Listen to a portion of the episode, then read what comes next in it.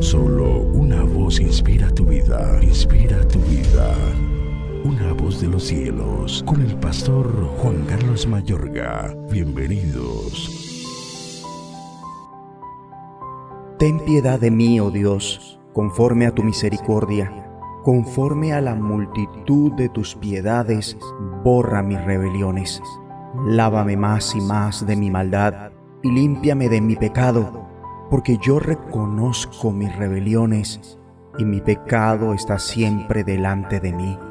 Contra ti, contra ti solo he pecado y he hecho lo malo delante de tus ojos, para que seas reconocido justo en tu palabra y tenido por puro en tu juicio.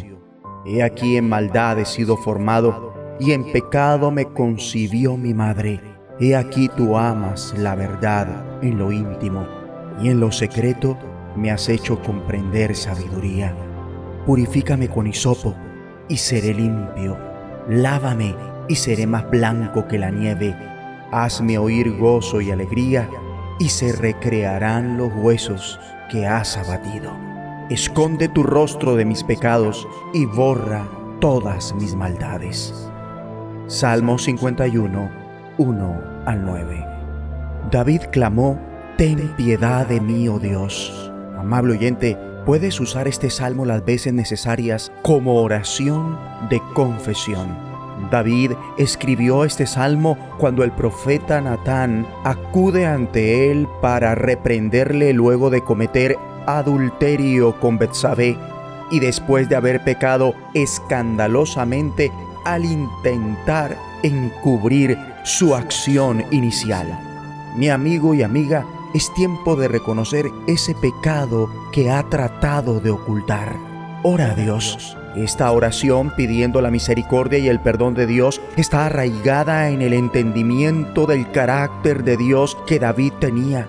Él ruega así, ten piedad de mí, oh Dios, conforme a tu misericordia.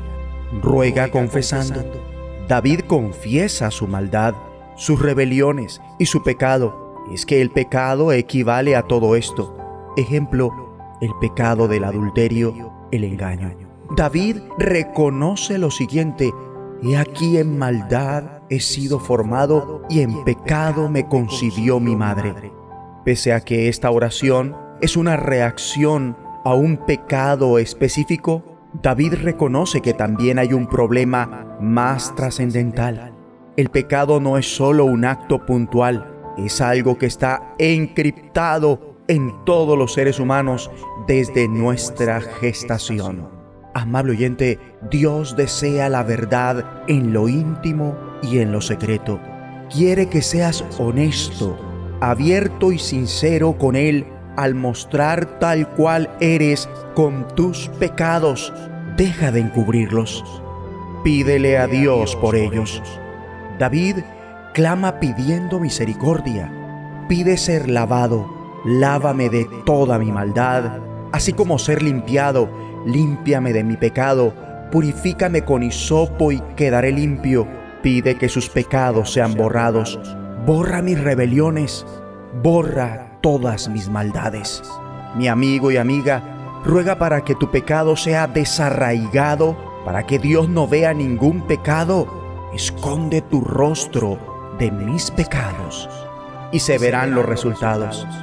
David manifiesta, hazme oír gozo y alegría, y se recrearán los huesos que has abatido. Noten cómo el pecado quebranta, quebranta la paz, la salud, la armonía, la vida, la economía, en fin.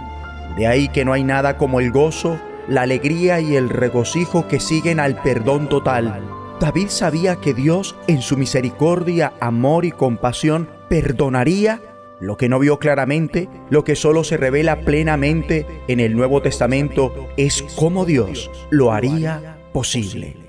Ora conmigo. Gracias Padre Celestial, porque cuando confieso mis pecados, me limpias y me perdonas, porque Jesucristo murió por mí. En el nombre de Jesús, el Cordero que quita el pecado del mundo, Amén. voz de los cielos. Escúchanos, será de bendición para tu vida. bendición para